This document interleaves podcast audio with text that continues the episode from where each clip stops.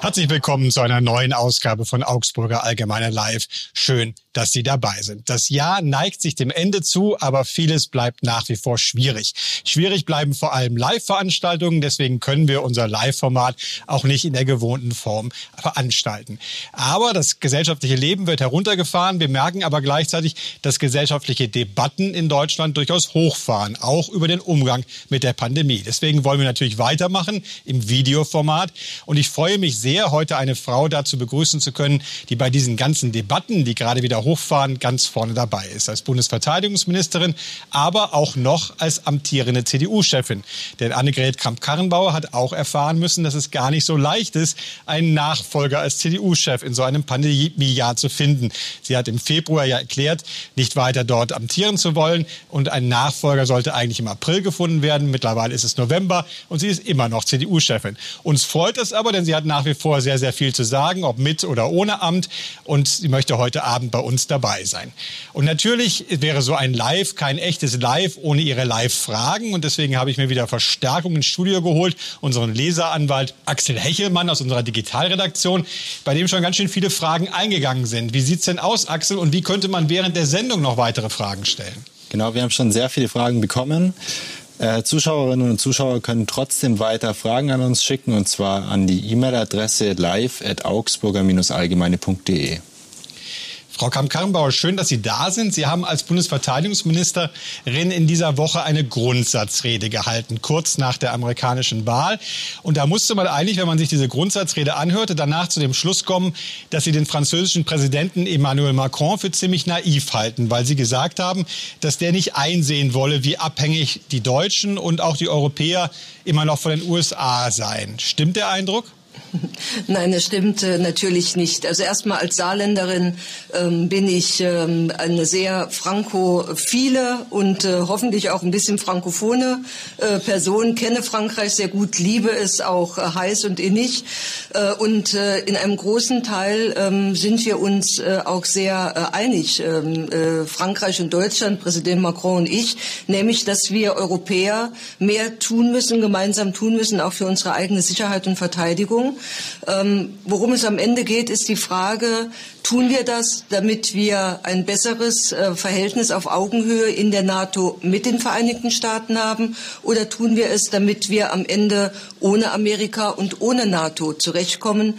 Und äh, ich äh, bin der tiefen Überzeugung, wir werden auch in der Zukunft die NATO und damit auch gute amerikanische Verbündete brauchen. Sie haben ja mit Ihren Fakten eigentlich völlig recht, wenn Sie sagen, zum Beispiel 75 Prozent des NATO-Budgets werden von den Amerikanern gestellt. Wir sind immer noch auf die amerikanischen Atomwaffen zur Verteidigung angewiesen. Aber ist es nicht auch ein bisschen naiv, wenige Tage jetzt nach dem ja doch entscheidend feststehenden Wahlsieg von Joe Biden anzunehmen, dass dieser Trumpismus ganz schnell wieder verschwinden wird und dass im transatlantischen Verhältnis und auch im Verhältnis der Amerikaner zur NATO ganz schnell wieder alles beim Alten sein wird? Nein, die, weil die, die harten Fakten werden bleiben. Darauf habe ich immer hingewiesen. Egal, ob der Präsident äh, Donald Trump oder Joe Biden heißt.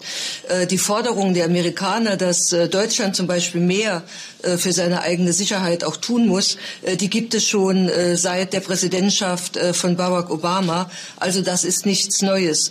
Und wenn wir gerade in den letzten Jahren unter Präsident Trump gesehen haben, ähm, wie schwierig es ist mit einem Amerika, das sich ja auch ähm, ein Stück von uns wegentwickelt hat, das für uns auch schwierig war und dass wir trotzdem in so vielen Fragen von Amerika abhängig sind, dann sollte uns das gerade treiben, unabhängiger zu werden, nicht um diese Freundschaft zur Seite zu legen, sondern um eine bessere Freundschaft zu haben, eine, bei der wir nicht die Schützlinge sind, die abhängig sind, sondern gleichberechtigte Partner, die eben auch zu eigenständigen Handeln besser in der Lage sind, als das heute der Fall ist. Aber da hat Macron ja ziemlich scharfes Geschütz aufgefahren, hat gesagt, sie ziehen die falschen Lehren aus der Geschichte und Europa müsse sich eben mehr trauen, zum Beispiel eine europäische Armee endlich trauen. Ist das nicht der, ein gerechtfertigter Weg, weil ja viele Bedrohungen die auch in der nächsten Zeit auf Europa zukommen werden, nehmen wir nur mal das immer stärker werdende China, von der NATO gar nicht abgedeckt werden. Also müssten die Europäer nicht wirklich selber mehr machen? Ja, und äh, da sind wir uns auch da im Ziel einig und vor allen Dingen wir tun es. Ähm, wir sind gerade dabei, äh, etwa den äh, gemeinsamen strategischen Kompass für Europa zu schreiben. Wir beginnen das in unserer Ratspräsidentschaft mit der Bedrohungsanalyse und geplant ist, dass der Kompass in der französischen Ratspräsidentschaft fertiggestellt wird. Wir haben eine strukturierte Zusammenarbeit bei Sicherheitsprojekten. Wir Deutsche haben jetzt gerade durchgesetzt, dass es eine vernünftige Regelung gibt der Beteiligung etwa von Staaten, die Mitglied der Europäischen Union sind. Wir haben gemeinsam European Battle Groups. Wir beschaffen gerade mit Frankreich und entwickeln das Kampfflugzeug der Zukunft, den Kampfpanzer der Zukunft. Also das heißt, es ist schon sehr vieles auf dem Weg. Und ob das am Ende des Tages dann mündet in eine europäische Armee, die unter Kontrolle des Europäischen Parlaments äh, steht, oder ob es äh, darin mündet, dass wir auf der Grundlage von europäischen Kampftruppen, von bi- und trinationalen internationalen äh, Kurs ähm, Einsatzkräfte haben, äh, die auch von den, äh, wo sozusagen Europäer gemeinsam Dienst tun. Ähm, das ist am Ende die Frage, welche Vision man anhängt. Aber es entbindet uns bei keiner Vision davon, dass man die konkreten Schritte dahin geht. Und was eben in Deutschland ähm, für die Debatte, ähm, wie sie zum Beispiel die SPD führt, äh, nicht zusammenpasst, ist, dass man genau diese europäische Armee fordert, fordert, von Amerika unabhängig zu werden werden. Aber als allererstes das Zwei-Prozent-Ziel, also die Frage, wie viel Geld geben wir für Verteidigung aus, in Frage stellt. Da passt die Vision nicht zum konkreten Handeln. Sie haben sich ja auch zum Geld geäußert. Das wird in der Tat der Knackpunkt sein. Das, daran werden auch die Amerikaner, auch ein Joe Biden immer wieder erinnern. Und Sie haben jetzt gesagt, man muss das vielleicht ein bisschen vom normalen Haushalt lösen. Man müsste es über Jahre festschreiben, äh, also die Erhöhungen dann über Jahre festschreiben. Dann wird sich der Bundestag ja bedanken, denn die wollen natürlich immer mitreden. Ja, Sie wollen mitreden, Sie müssen auch mitreden, denn die Bundeswehr ist eine Parlamentsarmee. Deswegen bestimmt der Bundestag über die Einsätze. Und der Bundestag bestimmt über das Geld, und zwar nicht nur im Rahmen des Gesamthaushaltes, sondern auch über jedes große Beschaffungsvorhaben, das mehr Geld erfordert als 25 Millionen Euro. Die gehen als gesonderte Vorlage zum Haushaltsausschuss. Äh, auch über ein entsprechendes Gesetz würde äh, im Grunde genommen der Bundestag entscheiden. Die Herausforderung bei den Rüstungsvorhaben ist, dass wir über Dinge reden, die oft ähm, über zehn Jahre hinweg entwickelt, gebaut und dann erst ausgeliefert werden und wo natürlich klar ist, wenn wir Verträge abschließen, dann haben wir nicht nur finanzielle Verantwortung für ein Haushaltsjahr, sondern dann geht das viele Jahre weiter. Und hier brauchen wir eben diese Planungsgrundlage und Planungssicherheit. Ähm, auf die kommt es mir an. Es gibt europäische Länder, die mit einem solchen Gesetz gute Erfahrungen gemacht haben. Man kann auch bei dem jetzigen System bleiben. Am Ende ist wichtig, dass das Geld stetig zur Verfügung steht, damit wir wirklich diese großen Ausrüstungsvorhaben nach vorne entwickeln können. Ein französischer Präsident der La République schwebt ja doch in seinem sehr eigenen Kosmos. Es ist nicht despektierlich gemeint, aber warum befasst er sich eigentlich mit einer deutschen Bundesverteidigungsministerin? Nun, ich äh, glaube, es geht vor allen Dingen um eine sehr äh, strategische äh, Frage, eine Debatte, die ja schon vor einigen Monaten aufgesetzt worden ist, ähm, als eben auch aus Frankreich zu hören war, die NATO sei hirntot. Ähm, wir haben jetzt über die letzten Monate einen Reflexionsprozess bei der NATO gestartet, mit einer Expertengruppe geleitet, unter anderem von Thomas de Maizière. Die Ergebnisse werden jetzt in den nächsten Wochen und Monaten diskutiert diskutiert werden und sie werden dazu führen, dass wir zum Beispiel im Frühjahr auch in der NATO darüber reden, wie entwickeln wir uns weiter, wie ist das Verhältnis zur Europäischen Union. Also es geht um diese grundlegende strategische Debatte und äh, ich glaube, es ist eher Zufall, dass ich im Moment gerade diejenige bin, die sich dazu eben auch geäußert hat und deswegen spielt sich die Debatte zwischen uns beiden ab. Aber ich betone das nochmals in einem großen Teil durchaus auch im gleichen Sinne und vor allen Dingen immer in guter der deutsch-französischer Freundschaft. Aber noch mal kurz zur Nachfrage auch mit Blick auf Europa. Hat Europa nicht immer wirkliche Visionen gebraucht? Die offenen Grenzen, das war eine Vision. Der Euro war eine Vision. Warum äh, sperren Sie sich sozusagen auch die europäische Armee, die ja im Vergleich zu diesen beiden anderen Projekten durchaus praktikabel und umsetzbar erschiene? Warum äh, äh, entwickeln wir das nicht als Vision und folgen da oder helfen da Macron mehr, diese Vision wirklich auch zu etablieren?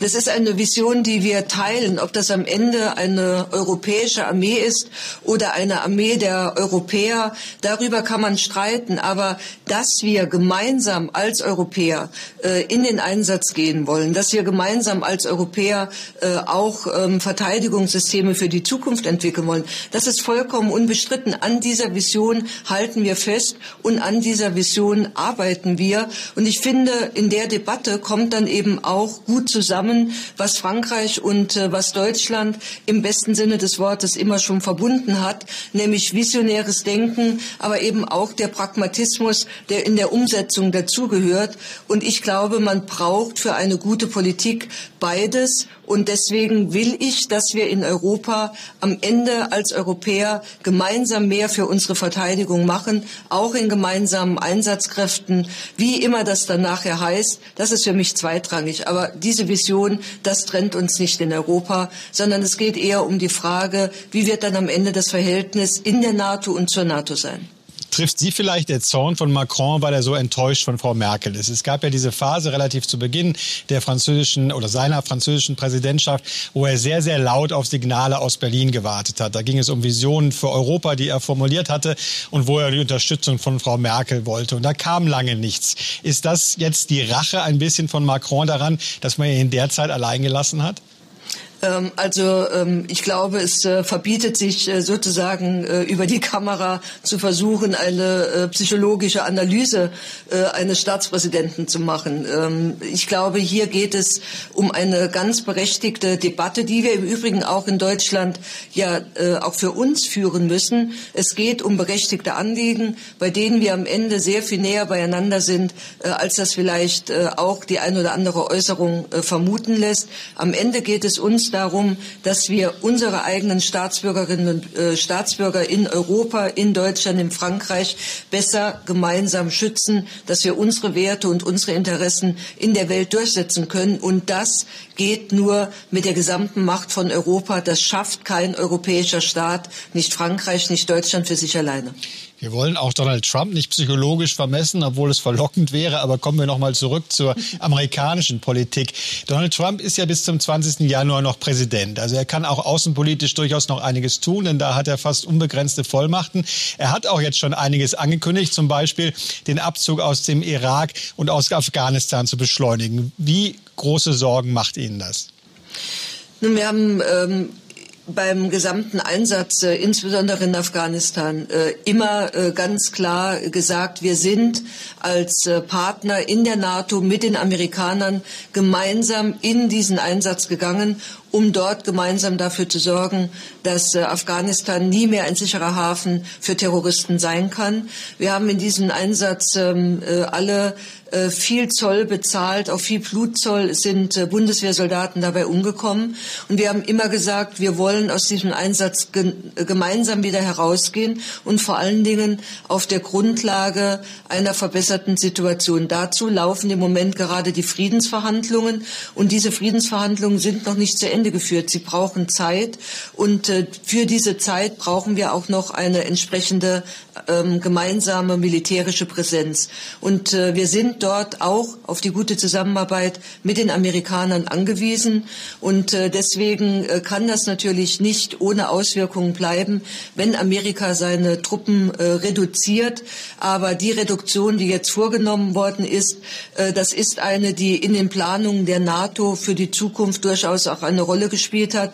Und deswegen haben wir uns schon seit vielen Wochen in Deutschland im Verteidigungsministerium auf alle möglichen Szenarien eingestellt, dafür Planungen vorgenommen, damit wir für jeden Fall immer dafür sorgen können, dass äh, vor allen Dingen unsere Soldatinnen und Soldaten, äh, diejenigen aus Deutschland, die dort Dienst tun, auch das Land, ihren Dienst dort sicher verrichten können, aber im Notfall das Land auch sicher verlassen können. Das würde ganz konkret heißen, wenn die Amerikaner nun schneller abziehen, hat dies keine Auswirkungen auf die Bundeswehrmission in Afghanistan?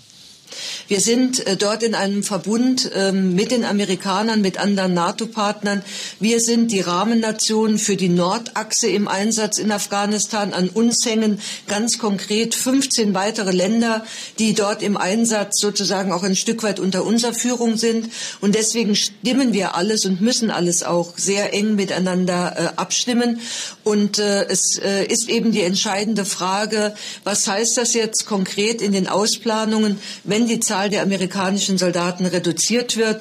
Äh, wo ziehen sie sich möglicherweise zurück? Welche Fähigkeiten bleiben vor Ort?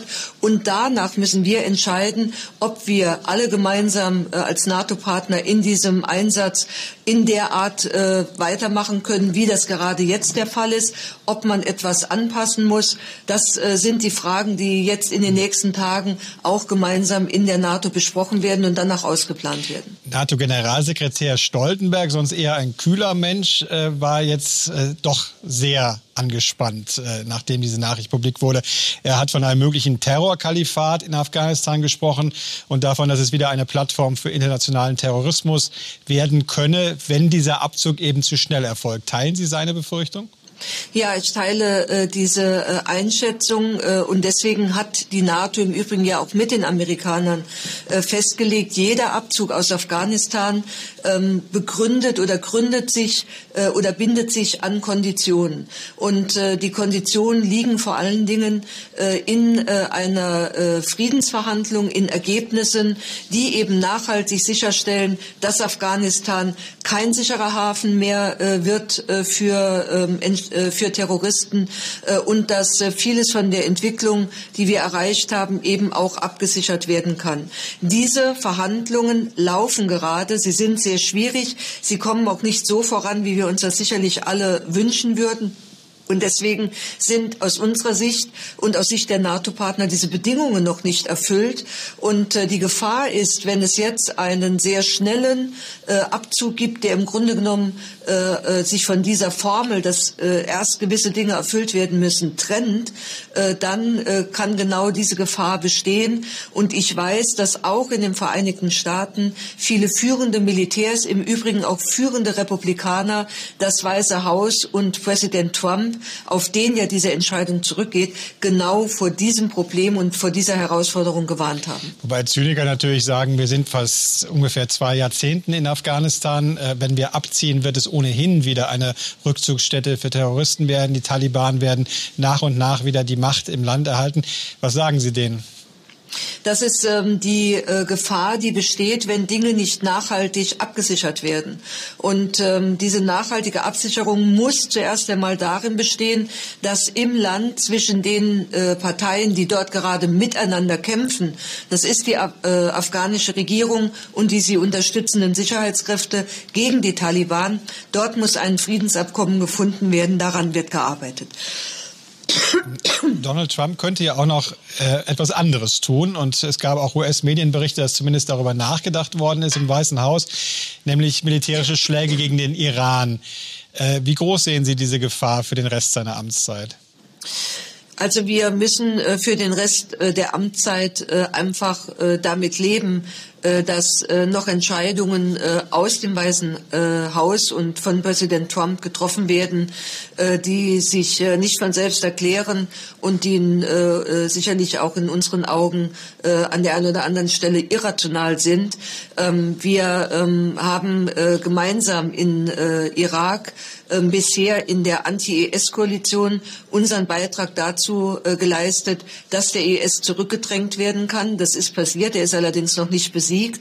Äh, und wir sind äh, dabei, ähm, jetzt in Zukunft auch gemeinsam mit der NATO eben auch ähm, durch Ertüchtigungs- und, äh, Beratungsunterstützung die irakischen Streitkräfte im Kampf gegen den IS eben auch zu ertüchtigen und zu unterstützen. Und ich hoffe sehr, dass wir im Irak eine Situation weiter vorfinden, wo diese Arbeit auch möglich ist. Ich meinte sogar einen Brandherd, der potenziell noch gefährlicher ist, nämlich den Iran. Ob äh, an, anscheinend ist zum Weißen Haus darüber spekuliert worden, ob man gegen das iranische äh, Atomprogramm in der Endphase der Präsidentschaft jetzt noch Militärschläge vornehmen könnte. A, wie gefährlich schätzen Sie das ein? Und B, glauben Sie eigentlich unter einem Präsidenten Biden an die Rückkehr zum iranischen ähm, Atomprogramm? Also es gibt im Moment so unglaublich viele Spekulationen, was angeblich alles im Weißen Haus äh, gedacht wird äh, oder nicht gedacht wird. Äh, ich glaube, man muss sich ja auch ein bisschen davor selbst schützen, sich selbst verrückt zu machen und sich verrückt machen zu lassen. Ähm, auch alle die, die Verantwortung tragen, auch im Pentagon, wissen sicherlich sehr genau, welche Risiken auch mit einer entsprechenden Auseinandersetzung im Iran verbunden werden.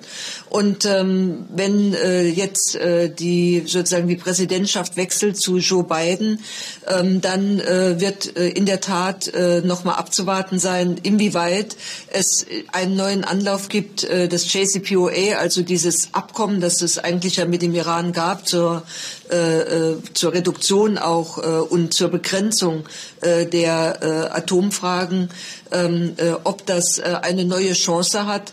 Wir müssen feststellen, dass der Iran dieses Abkommen verletzt hat. Das ist äh, objektiv so und das ist unbestreitbar. Und deswegen haben wir auch immer gesagt, wir wollen äh, ein anderes und ein besseres äh, JCPOA. Äh, ob das gelingt, äh, das ist nicht mehr die Frage einer Initiative aus dem neuen besetzten Weißen Haus. Das hängt vor allen Dingen und zuallererst vom Iran selbst ab. Äh, von dort muss der Impuls kommen und auch das bleibt abzuwarten. Axel, wie sieht es bei den Zuschauerfragen aus? Sieht gut aus. Wir haben einige Fragen bekommen. Eine von Dominik Stolz per Mail, der fragt, welches Argument hat die Union für uns junge Menschen, damit wir ihr unsere Stimme geben sollten? Und zwar ganz speziell im Hinblick auf Klimakrise, rechte Hetze, Chancenungleichheit. Nun, zum einen äh, ist äh, die Union äh, die äh, Partei, die, und das trägt sie im Namen, es äh, über all die Jahre und Jahrzehnte immer geschafft hat, ähm, sehr unterschiedliche Interessen zu einem guten Ganzen zu verbinden. Und das ist ganz wichtig, auch bei der Frage und gerade bei der Frage des Klimaschutzes. Klimaschutz, da sind wir uns alle einig, ist eine Menschheits, ähm, Menschheitsaufgabe, kann durch nationale Anstrengungen, aber insbesondere auch durch internationale Zusammenarbeit nur gelöst werden. Deswegen sind wir committed den Zielen in Europa. Deswegen wollen wir zum Beispiel auch, dass die USA in Klimaschutzabkommen zurückkehren. Deswegen muss China auch beim Klimaschutz eine Rolle spielen. Wir sind aber gerade beim Klimaschutz der Überzeugung, dass es vor allen Dingen mit äh, Kreativität, mit neuer Technologie geht. Da sind wir erfinderisch in Deutschland, das müssen wir fördern.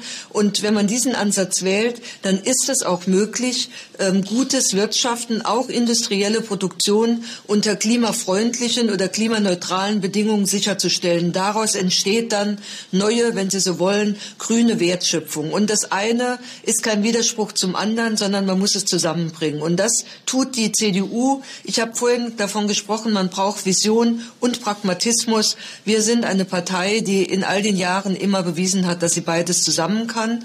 Und ähm, das heißt für mich auch ganz klar, gerade auch äh, mit Blick auf die Tradition, in der ich mich persönlich auch sehe, ähm, der Vorgänger vor mir, äh, dass ähm, die Union immer dafür gestanden hat, dass es eine ganz klare Linie geben muss gegen die Extremisten in diesem Land, sowohl links, aber vor allen Dingen auch gegen rechts. Da darf die Union nicht wackeln. Dafür habe ich immer gekämpft und dafür werde ich weiterkämpfen, solange ich Mitglied dieser Partei bin. Sie haben hier Extremisten links und rechts, aber generell in der Gesellschaft angesprochen. Wir haben heute teilweise unglaubliche Bilder aus Berlin gesehen, wo äh, der Bundestag über das Infektionsschutzgesetz beraten hat und gleichzeitig Demonstrationen in Berlin stattfanden, wo Wasserwerfer eingesetzt werden mussten, wo immer wieder das Ermächtigungsgesetz bemüht wurde, das dort angeblich verabschiedet würde. Sie haben im Vorgespräch selbst erzählt, wie Sie die Aggression auf den Straßen erlebt haben, wie teilweise offenbar auch ähm, Protestler in den Bundestag eingeschleust wurden wurden, um Abgeordnete unter Druck zu setzen.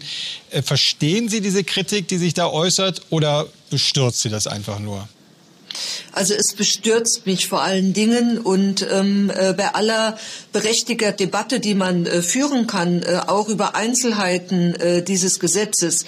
Ähm, das Erste, was ich ganz klar sagen muss, ähm, dass der Begriff Ermächtigungsgesetz hat in Deutschland einen ganz besonderen Klang. Das war das Gesetz, das es ermöglicht hat, dass die Nationalsozialisten wirklich äh, es, äh, es in der Lage waren, die Demokratie, wie wir sie bis dahin gekannt haben, äh, außer Kraft zu setzen. Und damit hat diese Diktatur äh, auch äh, ihren Aufschwung und ihren Erfolg genommen. Jetzt äh, geht es um eine Grundlage, die gerade klärt, ähm, wo äh, das Parlament äh, eingreift, was gerade eine Regierung nicht alleine tun kann, äh, wo es aber auch besondere Situationen gibt, wo Handeln erforderlich ist. Das ist eine vollkommen andere Situation. Und wenn es dann Kräfte im Deutschen Bundestag gibt, die die Freiheit, auch den Schutz, der insbesondere den Parlamentariern und Parlamentariern im Bundestag gewährt wird, dazu nutzen, um Dinge in Gang zu setzen, ganz augenscheinlich,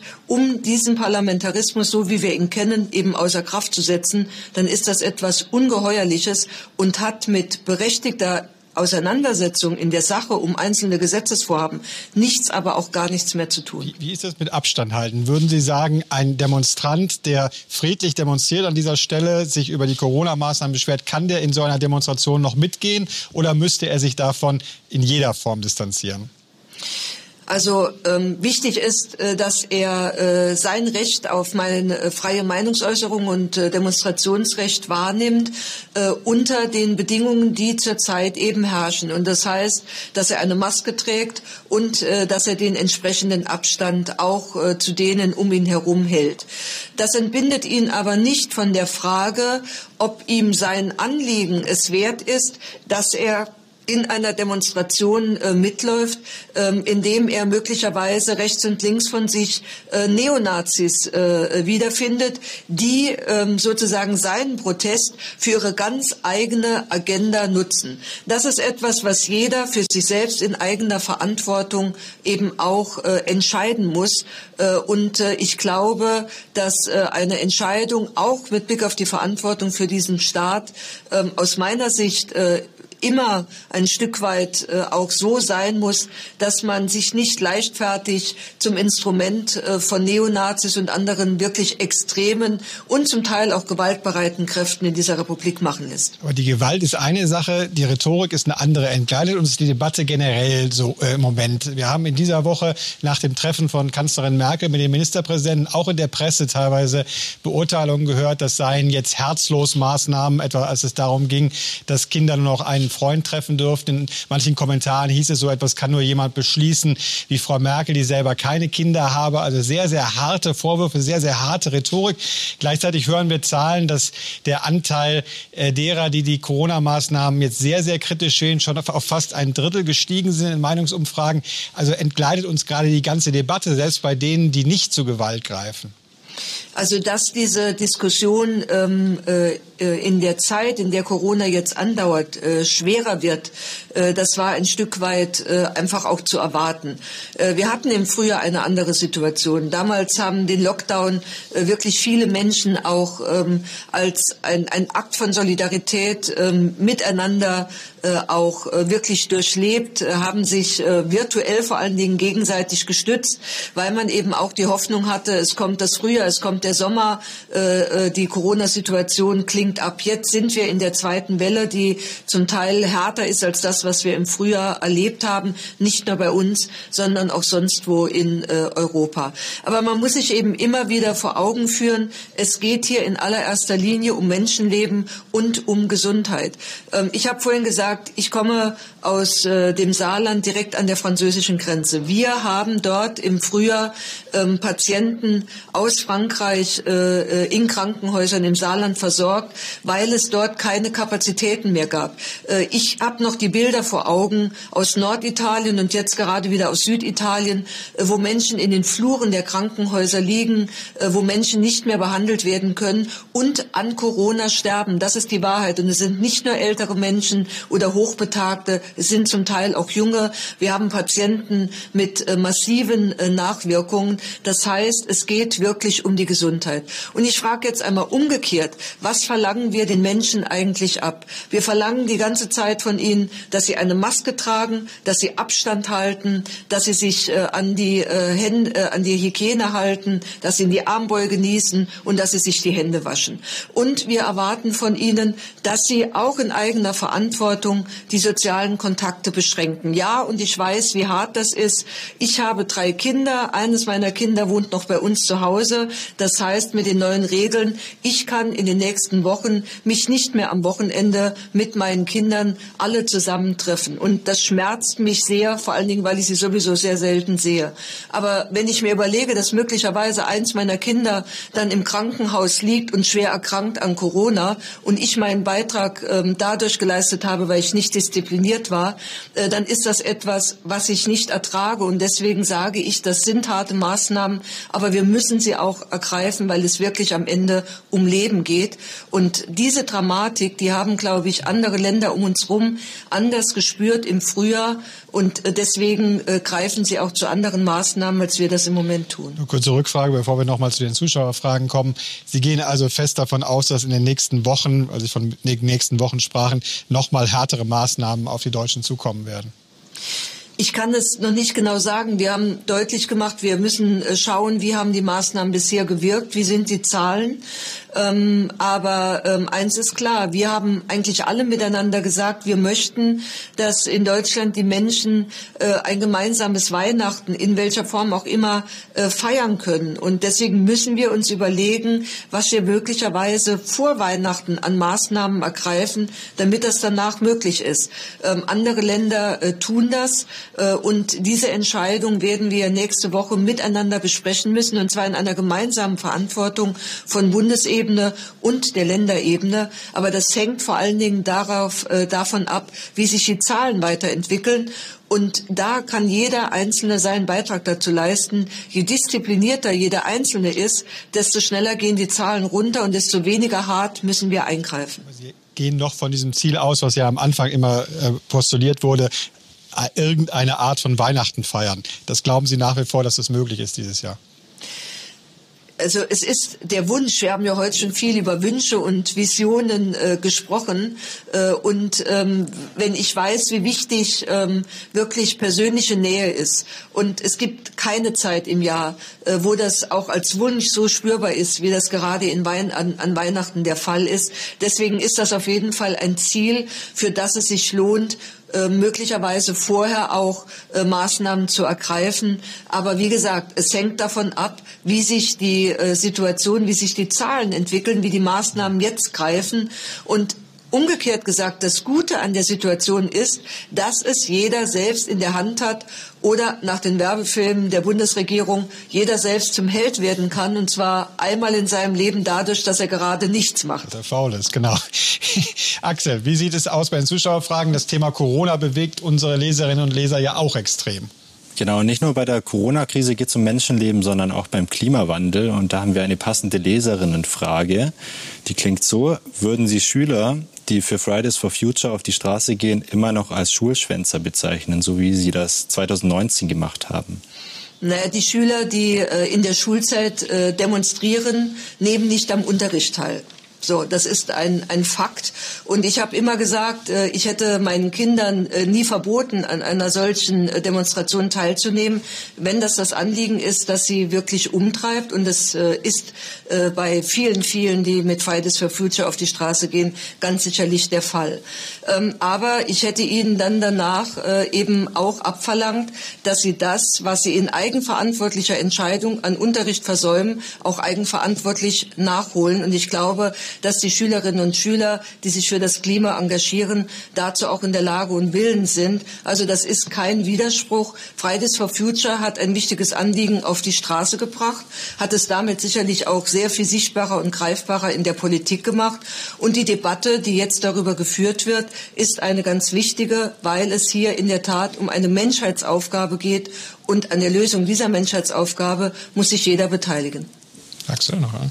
Dann haben wir noch lockere Fragen, nicht nur so ernste wie gerade eben, und zwar zu Fasching bzw. Karneval. Rainer Kraus fragt auf unserer Internetseite, liebe Frau Kramp-Kahnbauer, wann treten Sie im Fasching wieder als Putzfrau auf? Das war immer ganz lustig. Also ähm, ich glaube, ähm, im nächsten Jahr wird äh, Fasching äh, in einer ganz anderen Art und Weise äh, stattfinden, als wir das in den Jahren vorher gewohnt waren. und insofern wird es keinen Auftritt als Putzfrau geben. Kommen wir doch mal zur CDU. Sie sind ja immer noch amtierende CDU-Chefin. Wir haben über viele Anpassungen durch Corona gesprochen. Im ganzen Land improvisieren gerade Vereine, Kirchen, äh, Unternehmen, organisieren andere Arten des Zusammenkommens, organisieren Jahreshauptversammlungen, Vorstandswahlen und so weiter. Nur die größte Volkspartei kriegt das anscheinend irgendwie nicht hin. Deswegen mussten sie ihren Parteitag immer weiter verschieben. Woran liegt das und warum soll es jetzt bis Januar dauern, bis das wirklich gelingen kann? Also wir tragen als größte Volkspartei ähm, und auch als ein Teil der Regierung, die, wie Sie es eben zu Recht gesagt haben, den Menschen auch manches abverlangt, eine besondere Verantwortung. Und äh, in einer Woche, in der ein Teil-Lockdown äh, beschlossen wird, gleichzeitig zu erklären, äh, wir treffen uns aber mit äh, über 1000 Delegierten zu einem Parteitag, äh, das funktioniert nicht. Deswegen ist es vollkommen richtig, dass wir den Parteitag äh, als Präsenzparteitag ähm, auch mit den besten Hygienekonzepten äh, nicht durchgeführt haben. Also ist die Frage, wie kann man äh, diesen Parteitag durchführen und vor allen Dingen, und das ist entscheidende, der entscheidende Punkt, wie kann man rechtssicher eine Wahl durchführen? Äh, wir haben nach unserem Rechtssystem gerade bei den Wahlen eben die Verpflichtung, das ähm, schriftlich zu tun und im Grunde genommen in dieser körperlichen Anwesenheit also Stimmzettel ausfüllen und in die Wahlurne einwerfen. Wir möchten einen digitalen Parteitag durchführen. Das können wir technisch, das ist überhaupt gar kein Problem. Aber es gibt diese rechtliche Unsicherheit, ob in dem Falle, dass wir quasi digital über jemanden abstimmen, ob das sozusagen rechtssicher genug für die Wahl ist. Das ist die Frage, ähm, in, über die wir im Moment im Bundestag noch mal reden, aber insbesondere auch mit dem Bundesinnenministerium reden. Und die muss geklärt werden. Wenn das nicht der Fall ist, dann bliebe immer noch die Möglichkeit, einen digitalen Parteitag mit einer anschließenden Briefwahl durchzuführen.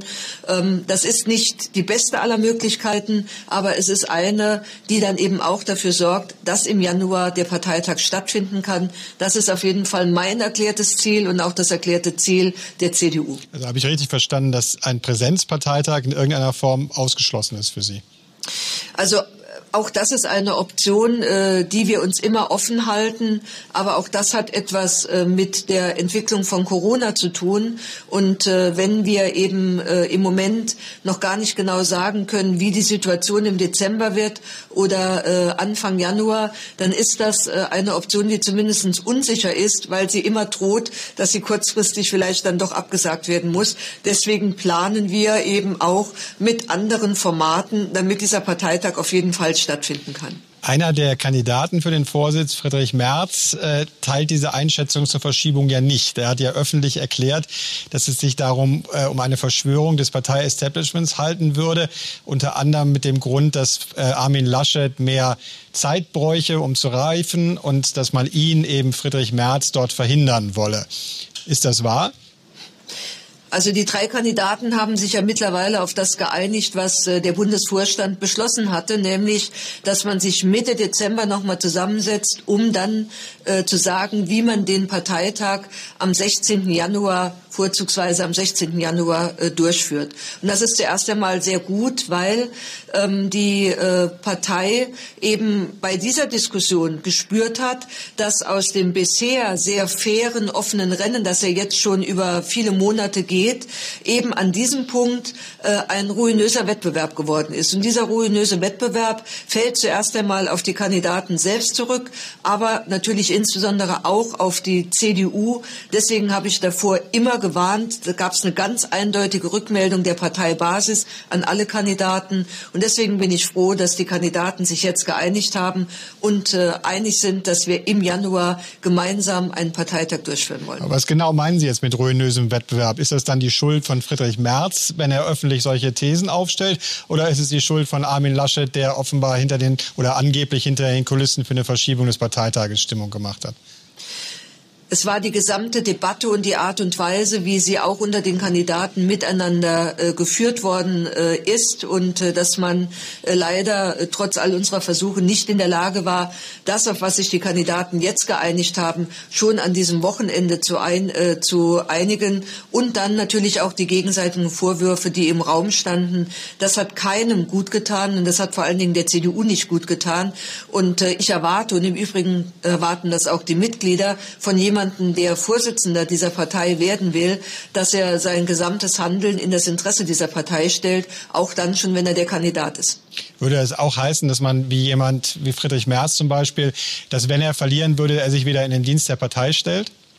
Das ist die klare Erwartung der Mitglieder. Sie wollen ähm, gerade vor dem Hintergrund der Tatsache, dass wir ähm, bei einem Parteitag im Januar schon im Wahljahr 21 sind. Und das hat ja nicht nur die Bundestagswahl, sondern das hat im Frühjahr wichtige Landtagswahlen, etwa in Rheinland-Pfalz, etwa in Baden-Württemberg äh, oder in anderen Bundesländern, äh, dass äh, die Parteimitglieder sehr genau wissen, das werden keine einfachen Wahlkämpfe. Da muss die CDU geschlossen stehen. Und das heißt, dass sie erwarten von denjenigen, die das Rennen dann um den Vorsitz nicht für sich entscheiden, dass es eine ganz klare Vereinbarung gibt, dass Sie denjenigen und wer immer das sein wird, der gewinnen wird, auch ganz klar unterstützen. Das ist ähm, eine Stimmung, die ist vollkommen eindeutig in der Partei und äh, das habe ich den äh, Kandidaten auch genauso deutlich mitgegeben. Sie haben ja ziemlich offen gesagt, dass äh, Sie sich eigentlich freuen würden, wenn es noch einen Kandidaten oder noch besser eine Kandidatin gäbe. Rechnen Sie damit noch mit,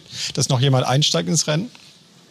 Ich bin gefragt worden, äh, ob es möglicherweise noch weitere äh, Kandidaten gibt. Und ich habe nur darauf hingewiesen, dass äh, wenn es eine in der Partei, etwa durch die Debatten, wie wir sie um das Thema Parteitag erlebt haben zwischen den Kandidaten, eine hohe Unzufriedenheit mit diesen Kandidaten und ihrem Verhalten gibt, dass dann die Sehnsucht nach möglichen Alternativen eben steigt. Ich gehe im Moment allerdings nach wie vor davon aus, dass das Kandidatenfeld so wie es jetzt steht, äh, auch das sein wird, was auf dem Parteitag antritt. Aber es gibt ja, wenn man den Umfragen glaubt, gibt es ja zumindest jemanden, der zwar nicht Parteivorsitzender bei Ihnen werden will, aber der hier in Bayern schon Parteichef ist und der laut den Umfragen am ehesten als kanzlertauglich angesehen wird. Wäre das also dann die mögliche Lösung? Man wählt als CDU im Januar einen neuen äh, Parteivorsitzenden und dann tritt man an den CSU-Chef heran und sagt, aber die Kanzlerkandidatur machst du. Also für die CDU ist vollkommen klar, derjenige, der sich jetzt in den Parteivorsitz bewirbt, ist auch derjenige, der für die CDU zuerst einmal der potenzielle Kanzlerkandidat ist. Und es war schon immer so in der Geschichte der Unionsparteien, dass man sich dann in unterschiedlichen Formaten zusammengesetzt hat und überlegt hat, ist sozusagen der Kandidat der CDU auch der gemeinsame Kandidat der Unionsparteien oder ist er das nicht? Und das ist dann etwas, was nach der entsprechenden Wahl auf dem CDU-Parteitag zwischen dem neuen Parteivorsitzenden und dem CSU-Vorsitzenden Vorsitzenden und welche Gremien auch immer mit einbezogen sind, geklärt werden muss. Und ich bin mir ganz sicher, einvernehmlich geklärt wird, so wie das in der Vergangenheit auch der Fall war. Wie schnell muss denn aus Ihrer Sicht die Entscheidung fallen? Da gibt es ja auch unterschiedliche Vorstellungen. Manche sagen, man kann auch nach den, bis nach den Landtagswahlen im, im, im März, in, unter anderem in Baden-Württemberg, warten. Oder müsste das sofort schnell geschehen? Äh, weil immerhin hat die SPD ja schon lange einen Kanzlerkandidaten. Also da gibt's äh, in der Tat sehr unterschiedliche äh, Betrachtungen, äh, sowohl in der CSU, aber auch in der CDU. Das ist am Ende etwas, was äh, insbesondere, ähm, wie gesagt, der neue Vorsitzende und Markus Söder besprechen müssen. Und ich bin mir ganz sicher, sie werden zu einem guten Vorschlag kommen. Jetzt waren Angela Merkel war Parteivorsitzende sehr lange. Sie waren äh, Parteivorsitzende danach. Sie haben auch mal äh, offen gesagt, äh, ihre Wahl war auch ein Ausdruck von Frauenpower in der CDU, von vielen Frauen, die sich das auch ausdrücklich wünschten, äh, dass Frauen dort weiter an der Spitze bleiben. Jetzt hat man drei Männer, wenn man Markus Söder dazu rechnet, als möglichen Kanzlerkandidaten sogar vier. Wie konnte das passieren?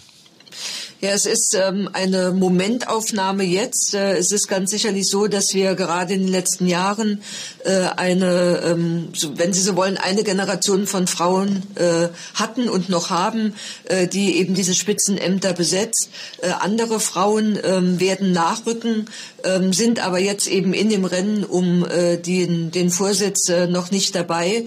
Ähm, und das zeigt mir deutlich, dass wir die Frage der Repräsentanz von Frauen eben auch äh, strukturell und nachhaltig in der CDU äh, weiter vorantreiben müssen. Wir sind da noch nicht am Ziel. Ich habe immer gesagt, äh, eine Kanzlerin, eine Parteivorsitzende, egal wie lange sie es ist, macht noch sozusagen keine dauerhafte Repräsentanz von Frauen in Spitzenämtern, sondern dazu braucht es mehr Frauen in der Partei generell und es braucht eben auch der Durchsetzung etwa der Quote, damit wir auch mehr Frauen in Ämtern und Mandaten haben. Aber die Tatsache, dass es so viele in der CDU gibt, die sich jetzt an dieser Frage stören und irgendwie den Eindruck haben, das fühlt sich komisch an, dass da jetzt nur Männer kandidieren und keine Frau dabei ist. Diese Tatsache zeigt, wie viel sich in der CDU in den letzten Jahren und Jahrzehnten verändert hat. Denn ich komme noch aus einer Zeit, da war das vollkommen normal, dass auf Männer immer nur Männer gefolgt sind. Also da hat sich sehr, sehr viel verändert. Aber es muss strukturell noch besser für die Zukunft abgesichert werden. Und deswegen bin ich auch dafür, dass wir die Quote Quote so umsetzen, wie die Struktur- und Satzungskommission und der Bundesvorstand das empfehlen. Aber wie viel hat sich denn wirklich geändert? Wenn man sich manchmal die Auftritte von Friedrich Merz anschaut, ist da ja unverkennbar zu erkennen, man möchte wieder ein bisschen zurück zu der CDU, wie man sie vor Frau Merkel kannte. Also man kann das altmodisch nennen, man kann aber auch sagen, man möchte wieder eher zu den konservativen Wurzeln zurück. Wenn man sich die Aussagen äh, von Friedrich Merz zum Beispiel auch zur Homosexualität äh, anschaut, wie altmodisch kann so ein neuer Vorsitzender sein? Die CDU ist ähm, eine ähm, Partei, die ähm, ein ganz breites Spektrum unter ihrem Dach äh, vereint. Ähm, das ist notwendig, weil sie Volkspartei ist und Volkspartei bleiben will. Das ist eine große Herausforderung, das immer alles zusammenzuhalten. Und solange das auf der Basis unserer Werte äh, auch stattfindet, bieten wir eben Platz für sehr unterschiedliche äh, Meinungen. Ähm, die CDU hat äh, sich aber in den letzten Jahren und Jahrzehnten sehr weit äh, äh, weiterentwickelt. Ähm, sie ist heute eine andere Partei, als sie das vor zehn oder vor 20 Jahren war, weil wir auch eine andere Gesellschaft haben, als das vor zehn oder vor 20 Jahren der Fall war. Wichtig ist, dass im Kern unsere Werte, äh, unsere Überzeugungen sich in der Politik äh, wiederfinden. Aber sie müssen eben dann auch die Antworten geben auf die Fragen aus dem Jahr 2020 oder 2021 und nicht die aus den 80er Jahren. Und äh, wir haben haben äh, in der CDU viele Verantwortliche, die das sicherstellen und die das sicherlich auch in Zukunft weiter sicherstellen werden, unabhängig davon, wie äh, die Vorsitzendenwahl ausgehen wird. Aber da höre ich heraus, zumindest der Slogan zurück in die Vergangenheit, den man bei Friedrich Merz manchmal raushört. Und das Brechen mit dem Merkel-Erbe, das kann nicht die richtige Strategie für die CDU sein. Man wird ähm, bei einer Wahl äh, immer daran gemessen, ähm, ähm, weniger eigentlich daran, was man in der Vergangenheit äh, gut getan hat. Das äh, wird äh, erstmal zur Kenntnis genommen und das ist auch richtig so. Aber die entscheidende Frage ist immer die Frage, ähm, bietet man den richtigen Ansatz, die richtige Politik, die richtigen Antworten für die Gestaltung der Zukunft. Das ist das, was die Wählerinnen und Wähler interessiert. Darauf muss die CDU die richtigen Antworten geben. Darauf muss sie eingestellt werden. Je besser sie das ist, umso höher sind die Chancen, dass wir auch die nächste Bundestagswahl erfolgreich gestalten können. Axel, wie sieht es bei den Zuschauerfragen aus? Wir haben eine sehr forsche Frage, sehr grundsätzlicher Art, Art erhalten, und zwar von Robert G. auf unserer Internetseite, der fragt, wieso ist eine Frau, die selbst nie bei der Bundeswehr war und somit nicht annähernd eine Ahnung vom Geschehen hat, eigentlich Verteidigungsministerin? Ähm, man muss nicht gedient haben, äh, um Verteidigungsminister oder Verteidigungsministerin äh, zu werden. Ähm, wir haben das Primat äh, der Politik. Der oberste militärische Führer ähm, oder der oberste Militär und äh, mein äh, ganz enger äh, Berater ist der Generalinspekteur. Ähm, die Bundeswehr und das Bundesverteidigungsministerium hat den militärischen Anteil, hat den zivilen Anteil. Und ich finde es durchaus richtig, dass hier das das Primat der Politik und auch das Primat von jemandem gilt, der vielleicht gerade nicht gedient hat und damit auch eine andere Perspektive mit einbringt. Wenn man die beiden Perspektiven zusammenbringt, dann wird daraus etwas Gutes Gemeinsames. Und äh, deswegen glaube ich, funktioniert das im Moment äh, gut. Und ich freue mich auch sehr darüber, dass ich mit dem Generalinspekteur äh, wirklich ganz, ganz eng zusammenarbeite bei der Reform des KSK, bei der Frage Bekämpfung von Rechtsextremismus merkt man das ganz deutlich. Wir haben die Dinge gemeinsam entwickelt. Wir haben unsere unterschiedlichen Erfahrungen und Sichtweisen eingebracht. Und das macht die Lösungen besser, als wenn das nur aus der einen Perspektive geleistet wird. Ich habe auch nicht gedient und bin froh, dass ich trotzdem Bundesverteidigungsministerin befragen kann. Äh, kommen wir zu einer anderen Frau in der Politik. Franziska Giffey in den letzten Tagen wieder in den Schlagzeilen wegen ihrer Doktorarbeit. Äh, Unionspolitiker wie Jante Schawan oder äh, Karl Theodor zu Gutenberg mussten zurücktreten nach ähnlichen Fällen. Müsste Frau Giffey auch zurücktreten? Also Punkt eins ist äh, die Untersuchung ähm, äh, der Doktorarbeit und vor allen Dingen der Vorwürfe, die damit verbunden sind. Die muss fortgeführt werden und sie muss schnell zu einem Ende gebracht werden, noch vor den anstehenden Wahlen zum Berliner Abgeordnetenhaus. Und sollte sich herausstellen, dass äh, diese Vorwürfe sich äh, bewahrheiten, dann gehe ich davon aus, dass äh, Frau Giffey äh, das tut, was sie nämlich äh, selbst ja schon angekündigt hat. Äh, und ich gehe davon aus, äh, dass äh, die SPD äh, hier eben nicht mit zweier dass, dass äh, die SPD eben nicht mit zweierlei Maß misst. Aber zuerst einmal muss diese Untersuchung stattfinden. Vorher ist alles andere Spekulation. Sie hatten auch einen Rücktritt in Ihrer eigenen Partei in Mecklenburg-Vorpommern, wo der Innenminister Lorenz Café gerade zurückgetreten ist, ähm, wegen eines Waffenkaufes oder eines zumindest zweifelhaften Waffenerwerbs von einem Mann mit offenbar rechtsextremem Hintergrund. Sind Sie froh über die Entscheidung? Ähm, es ist eine äh, Entscheidung, die ähm, Verantwortungsbewusstsein äh, zeigt und äh, die ich auch sehr respektiere. Lorenz Café hat selbst gesagt, ähm, der Fehler war nicht, dass er eine Waffe gekauft hat, was er als Jäger darf, sondern bei wem er sie gekauft hat. Und der Fehler war auch der anschließende Umgang mit dieser Frage.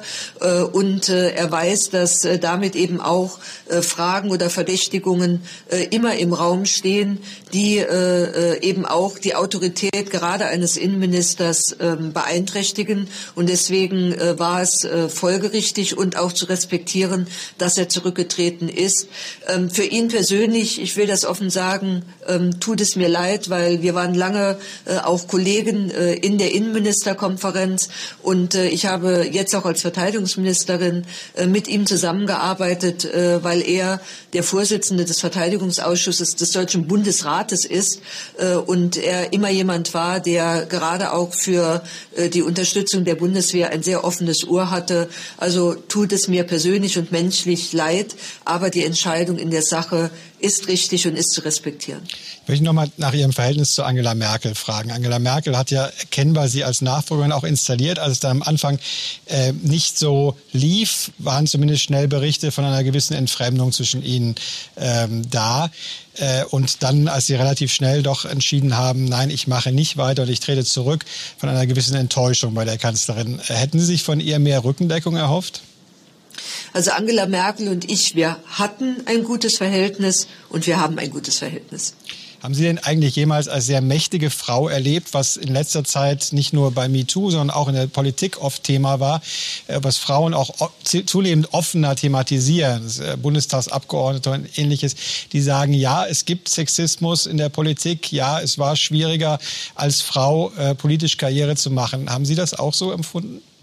Ja, natürlich hat äh, jede von uns äh, diese Erfahrung äh, auch gemacht. Äh, das beginnt schon damit, äh, dass ähm, äh, es eben schwerer ist, ähm, äh, Politik ähm, und Familie zum Beispiel unter einen Hut zu bringen. Als Frau, zumindest über viele Jahre, war das so. Ich kann mich noch erinnern, als ich auf einem Parteitag war und damals meinen jüngsten Sohn mit dabei hatte. Das hat damals für äh, enorme Stirnrunzeln gesorgt. Heute ist das ein Stück weit Normalität geworden und das ist auch äh, gut so. Und äh, dass, äh, wenn äh, es Angriffe gibt, insbesondere auch äh, in den sozialen äh, Netzwerken, äh, dass die, äh, wenn diese Angriffe gegenüber Frauen erfolgen, äh, gegenüber Kolleginnen, äh, immer ähm, oder sehr viel häufiger äh, auch einen äh, sexuellen Hintergrund haben, sexualisiert sind, als das bei den männlichen Kollegen der Fall ist. Das ist eine Erfahrung, die, glaube ich, viele von uns schon gemacht haben. Axel, wie sieht es bei den Zuschauerfragen aus? Wir haben jetzt schon von Rücktritten gesprochen. Eine Leserin, eine Zuschauerin fragt, ob auch Jogi Löw jetzt zurücktreten muss, weil er mit der Nationalmannschaft gegen Spanien verloren hat. Äh, das ist eine Entscheidung, die, äh, glaube ich, Jogi Löw für sich treffen muss und die der DFB äh, besprechen muss.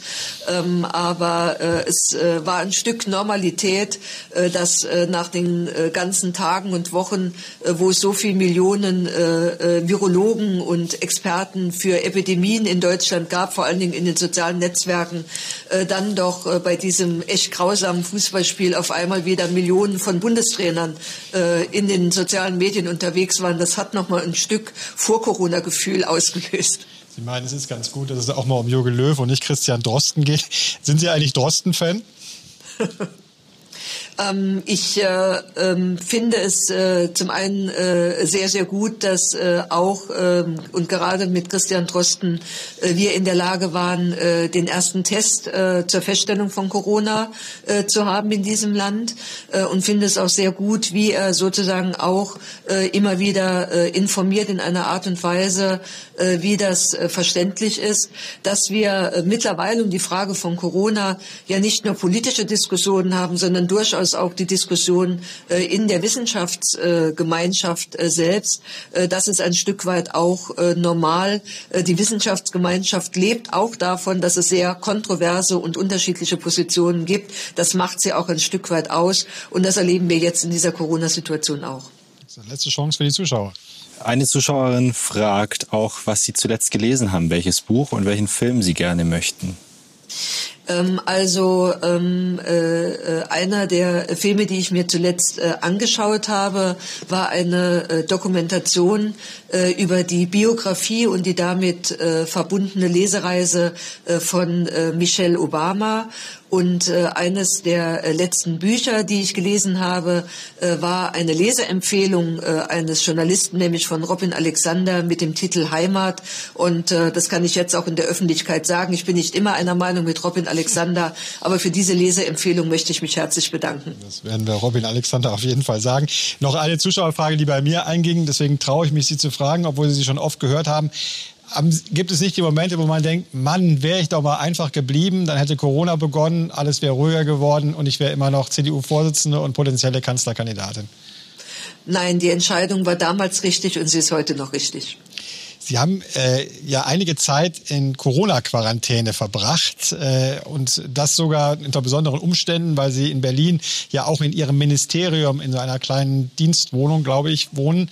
Äh, Winfried Kretschmann, der baden-württembergische Ministerpräsident, hat uns vor kurzem im Interview erzählt, dass er jetzt in der Corona-Zeit ganz viel äh, Online-Kartenspiele macht und ganz viele alte James-Bond-Filme schaut. Wie muss man das bei Ihnen vorstellen? Was macht man da, wenn einem irgendwann dann doch mal die Decke auf den Kopf fällt? Naja, erstmal, ähm, man arbeitet mindestens genauso viel wie sonst, äh, wenn nicht zum Teil noch äh, mehr und intensiver. Äh, das, was normalerweise an äh, Rücksprachen äh, stattfindet oder an Außenterminen, äh, ist eben dann in der Corona-Zeit und vor allen Dingen, wenn man in Quarantäne ist, alles nur über ähm, Videokonferenzen oder telefonisch möglich. Ich habe diese Tage genutzt, um zum Beispiel mit jedem Landeskommando zu reden, um mir ein genaues Bild zu machen, auch über die Hilfs Hilfseinsätze der Bundeswehr, äh, äh habe äh, sozusagen äh, Videokonferenzen auch gehabt, auch mit Kollegen am anderen Ende der Welt. Äh, und äh, dann merkt man abends, das macht einen schon auch müde. Also ich glaube, das geht jedem so. Man merkt es an den Augen und äh, abends äh, kann man sich selbst auch kaum noch reden hören. Und äh, mir hilft äh, eben dann auch zur Entspannung äh, insbesondere äh, Yoga, ein, ein gutes Buch und ähm, die ein oder andere Stunde Schlaf und dann geht's auch wieder. Also wir stellen fest. Was mir am meisten gefehlt hat, ist im Grunde genommen die Möglichkeit, ähm, einfach rauszugehen und an der frischen Luft zu sein. Äh, das ist, glaube ich, mit die größte Belastung. Wir stellen fest, durchaus Überstunden auch im politischen Berlin, nicht nur bei den anderen Bürgern, die von Corona betroffen sind. Und ich glaube, den Drang, nach draußen zu gehen, den teilen wir alle mit Ihnen. Ganz herzlichen Dank, Frau Annegret Kramp-Karrenbauer, dass Sie sich eine Stunde Zeit genommen haben für uns und natürlich für unsere Leserinnen und Leser. Ganz herzlichen Dank, Axel Hechemann, für seine Rolle als Leseranwalt heute Abend wieder. Und äh, wir freuen uns schon auf die nächste Ausgabe von Augsburger Allgemeinen Live. Es wird leider oder zum Glück, je nachdem, wie man sieht, wieder eine Videoausgabe. Am 10. Dezember begrüßen wir äh, ähm, Annalena Baerbock äh, von den Grünen, die äh, sicherlich auch einige Gedanken über das kommende Wahljahr haben wird. Ganz herzlichen Dank, schön, dass Sie dabei waren und bleiben Sie gesund.